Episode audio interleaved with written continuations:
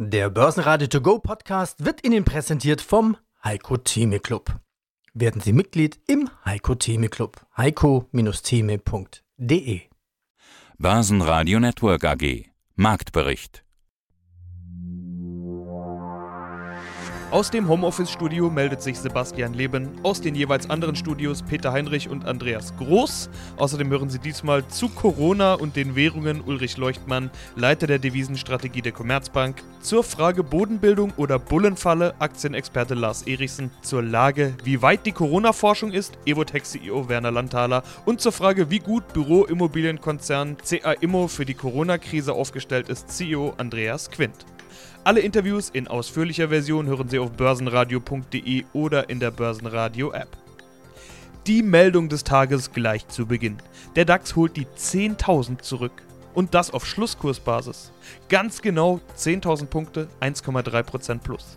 Die Marke ist zwar charttechnisch nicht relevant, psychologisch aber durchaus. Wir wissen ja, wie das ist mit den schönen runden Marken.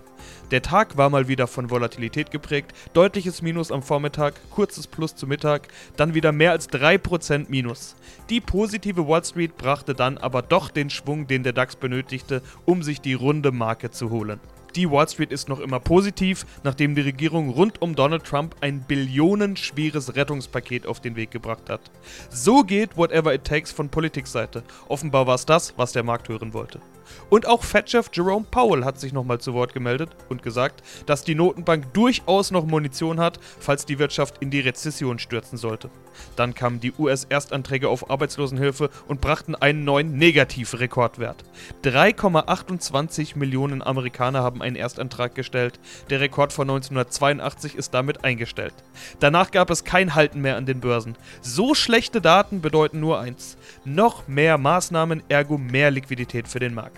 Der Börsenjunkie wittert frischen Stoff. Mein Name ist Lars Erichsen, Chefredakteur der Renditespezialisten und vom Tradermacher-Projekt. Außerdem begeisterter YouTuber mit den YouTube-Kanälen Erichsen Geld und Gold und Tradermacher. Lars, was ist los am Markt? Ist das eigentlich noch rational zu begründen oder wirkt das Coronavirus jetzt schon auch auf den gesunden Menschenverstand? 10% Kurssprung, das ist auf der einen Seite sicherlich historisch, weckt aber auch irgendwo Skepsis. Ist die Bodenbildung abgeschlossen oder haben wir hier eine klassische Bullenfalle? Aus meiner Sicht wird es im Nachhinein eine Bullenfalle sein. Allerdings sollte man natürlich auch sagen, wir haben ja alle den Eindruck, dass das, was hier rund um das Coronavirus passiert, beziehungsweise die Auswirkungen so ein bisschen im Zeitraffer sich alles vollzieht. Das heißt, die Bodenbildung, die wir jetzt sehen, die kann auch unter technischen Aspekten sich durchaus noch etwas hinziehen. Und das ist ja das Gefährliche in so einem Bärenmarkt. Aus meiner Sicht sind wir in einem Bärenmarkt dass dann die Erholungen den Anschein erwecken, jetzt sei wieder alles in Ordnung, es sei richtig gewesen, unten zu kaufen. Und ja, vielleicht wird es auch so kommen. Aus meiner Sicht ist das aber dann nur der Auftakt später zu einer weiteren Korrekturwelle. Ja, Bärenmarkt, Korrekturwelle, das heißt, welche Chartmarken sind jetzt wichtig? Einmal auf dem Weg nach oben, wann sehen wir tatsächlich eine Bodenbildung und dann natürlich auf dem Weg nach unten, wo müssen wir aufpassen? Wir haben auf der Unterseite aufgrund des Handelsverlaufs der letzten Tage eine Unterstützung bei etwa 9200 Punkten. Wenn der DAX sich darüber halten kann, dann sind durchaus weitere Erholungen möglich. Auf der Oberseite, ja, rund die 10.000, eigentlich sind sie 10.100 Punkte. Wenn wir die überschreiten, dann sehe ich Potenzial durchaus bis 10.600 oder sogar 11.300 Punkten. Das natürlich nicht im Verlauf von Tagen, das können wir in diesen Zeiten nicht ausschließen, aber das ist eher so ein Fahrplan für einige Tage, ein, zwei Wochen.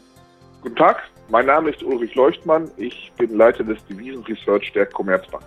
Und wir hatten uns Anfang des Jahres zuletzt unterhalten. Da ging es um den Burgfrieden im Handelskonflikt und den Ausblick auf eine vorerst mehr oder weniger heile Welt. Wir hatten damals gesagt, voraussichtlich ist jetzt erstmal ein bisschen Ruhe. Ja, von was wir natürlich nichts geahnt haben, war der Black Swan Corona, das Virus, das die Weltwirtschaft lahmlegt, weltweite Pandemie und ein waschechter Börsencrash. Herr Leuchtmann, was hat diese Corona-Pandemie am Devisenmarkt bewirkt? Ja, am Devisenmarkt hatten wir noch Anfang des Jahres eine Phase, wo extrem wenig los war. Die Wechselkurse bewegten sich in extrem geringen Schwankungsintensitäten Und das ist jetzt vorbei. Wir haben jetzt wieder Volatilitäten, wir haben Dollar rauf, Dollar runter, in anderen Währungen ist viel los. Also es ist wieder Leben zurückgekehrt, mehr als ich mir gewünscht hätte. Ja, so kann man das wohl nennen. Wir hatten auch darüber gesprochen, ob die Notenbanken vielleicht irgendwann in naher oder mittlerer Zukunft die Zinsen bzw. die Geldpolitik mal wieder etwas normalisieren. Da gab es gute Argumente für, auch wenn von einer echten Zinswende ja nicht die Rede sein konnte. Sie hatten damals gesagt, genau darauf wird der Markt jetzt eben schauen und die Markterwartung spielt da eine besonders wichtige Rolle für den Euro. Ja, Corona hat jetzt dafür gesorgt, dass alles, was es jemals an Normalisierung gab, wieder rückgängig gemacht wurde. Alle Notenbanken auf volle Power, da werden die Schleusen geöffnet. Die Notenbankchefs übertönen sich gegenseitig alle paar Tage mit Whatever it takes rufen. Das Euro-Dollar-Verhältnis war eigentlich ja immer dadurch geprägt, dass die US-Notenbank Fed schon ein kleines bisschen weiter war als die EZB bei uns. In Europa war es bisher eher Spekulation oder ein bisschen Ankündigung. Was bedeutet das jetzt, wenn beide wieder gleich auf sind und zwar mit volle Kanne expansiv? Ja, genau das ist das, was, glaube ich, egal, auch wenn die Krise bald vorbei sein sollte, was bleibt. Dass die großen Notenbanken alle mit ihren Zinsen auf die effektiv mögliche Untergrenze gerutscht sind und da wahrscheinlich lange bleiben werden. Für die US-Notenbank FED erwartet der Markt bis Ende nächsten Jahres mindestens, dass sie ihre Zinsen nicht normalisieren wird. Noch weiter in die Zukunft schaut der Devisenmarkt in der Regel kaum. Also von daher muss man sagen, alle sind jetzt an, an der Zinsuntergrenze. Andererseits heißt das aber auch, dass es sehr unwahrscheinlich ist, in absehbarer Zeit dass die Zentralbanken mit noch negativeren Zinsen experimentieren. Wir hätten schon früher gesagt, das ist immer alles eine Belastung des Bankensystems, wenn man die Zinsen zu negativ macht. Die Bankensysteme jetzt zu belasten, das wird keine Zentralbank gerade jetzt machen wollen. Wir brauchen die Banken für die Refinanzierung der Wirtschaft, für die Kreditvergabe, die nötig ist. Das heißt also, es geht nicht mehr nach oben, es geht aber auch nicht mehr nach unten. Die Zinsen sind auf niedrigen Niveaus eingefroren. Das hat einige interessante Auswirkungen. Das eine ist, Sie sagten schon, der Zinsvorteil des Dollars hat immer eine sehr starke Bewertung des Dollars gerechtfertigt. Die ist dann wahrscheinlich, wenn die Krise erstmal vorbei ist, nicht gerechtfertigt.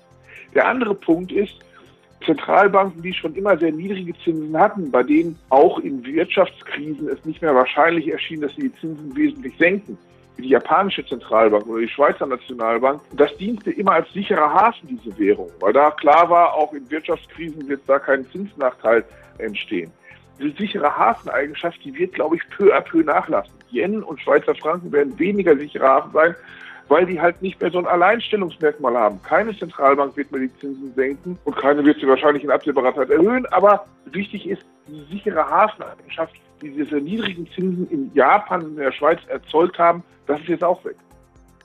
Grüß Gott, mein Name ist Werner Landzeller, ich arbeite für Evotech. Sie sagten auch, und da würde ich gerne nochmal nachfragen, da gibt es so weltweite Kooperationen. Wie weit sind denn die weltweiten Forscher dran, an diesem Virus den Paroli zu bieten? Wenn man das jetzt mit einem, mit einem, einem 50-Meter-Lauf vergleichen würde, wie viele Meter haben wir denn schon erreicht? Also ich glaube, auch da, es gibt einfach manchmal auch wunderbare Situationen in Krisen und auch hier die Industrie versteht es derzeit aus dieser Krise sicher das Beste zu machen, indem wir zum Beispiel, und ich arbeite seit 25 Jahren im Healthcare-Bereich jetzt ganz intensiv angefangen haben, gemeinsam zu sagen, okay, Türen auf und wir fangen an zu kooperieren und uns gegenseitig unsere Ansätze zu zeigen und damit nicht kompetitiv zu forschen, damit nicht jeder das gleiche Experiment vom anderen wiederholen muss.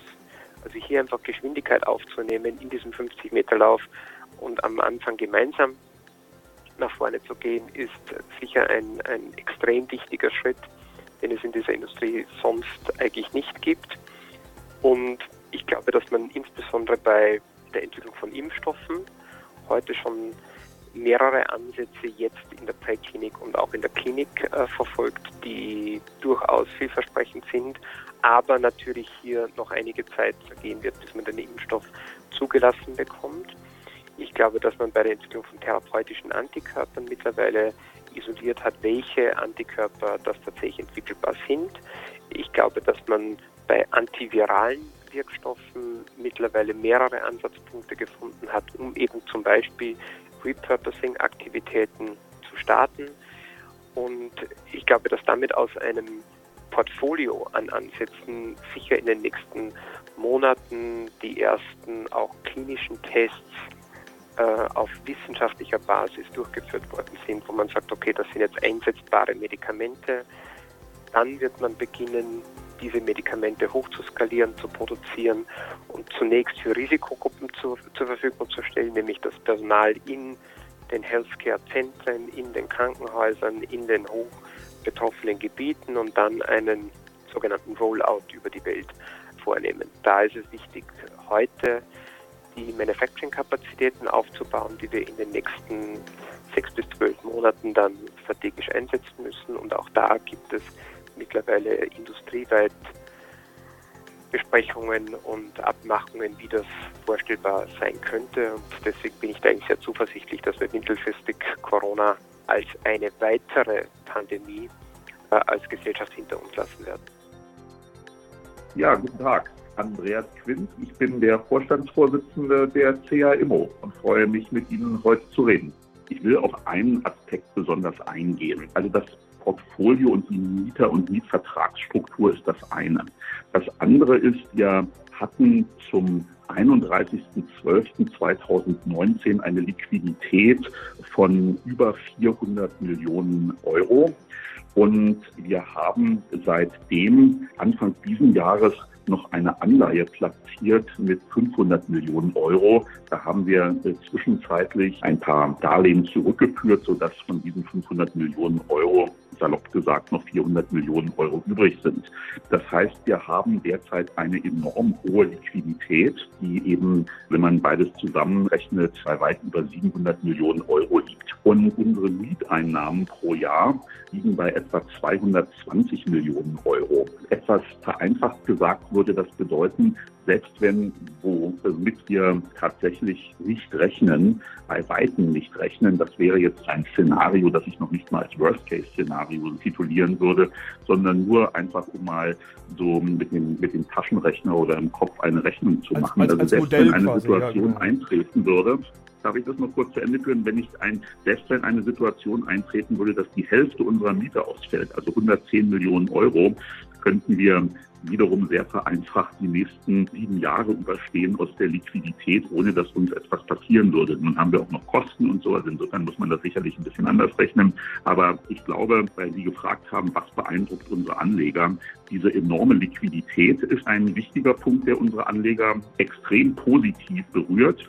Und als letzter Punkt, wir haben mehr als 50 Prozent Eigenkapital, was dann eben auch bedeutet, selbst wenn unsere Immobilien massiv an Wert verlieren würden, wovon wir auch nicht ausgehen, aus den Gründen, die ich jetzt seit einiger Zeit benenne, hätten wir überhaupt gar keine Probleme, Darlehen zurückzuführen. Ich denke, die Banken fühlen sich mit einem Unternehmen wie uns ausgesprochen gut.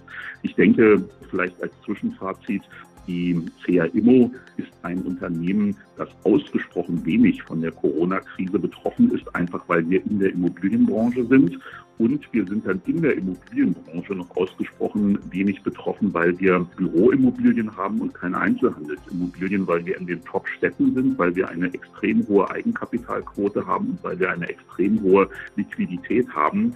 Ich denke, wir gehören zu den vielleicht drei Prozent Unternehmen weltweit, die am wenigsten äh, von der Corona-Krise betroffen sind und die besten Chancen haben, mit sehr wenigen Problemen durch die Krise durchzukommen. Börsenradio Network AG. Marktbericht. Der Börsenradio To Go Podcast wurde Ihnen präsentiert vom Heiko Theme Club. Werden Sie Mitglied im Heiko Theme Club. heiko-theme.de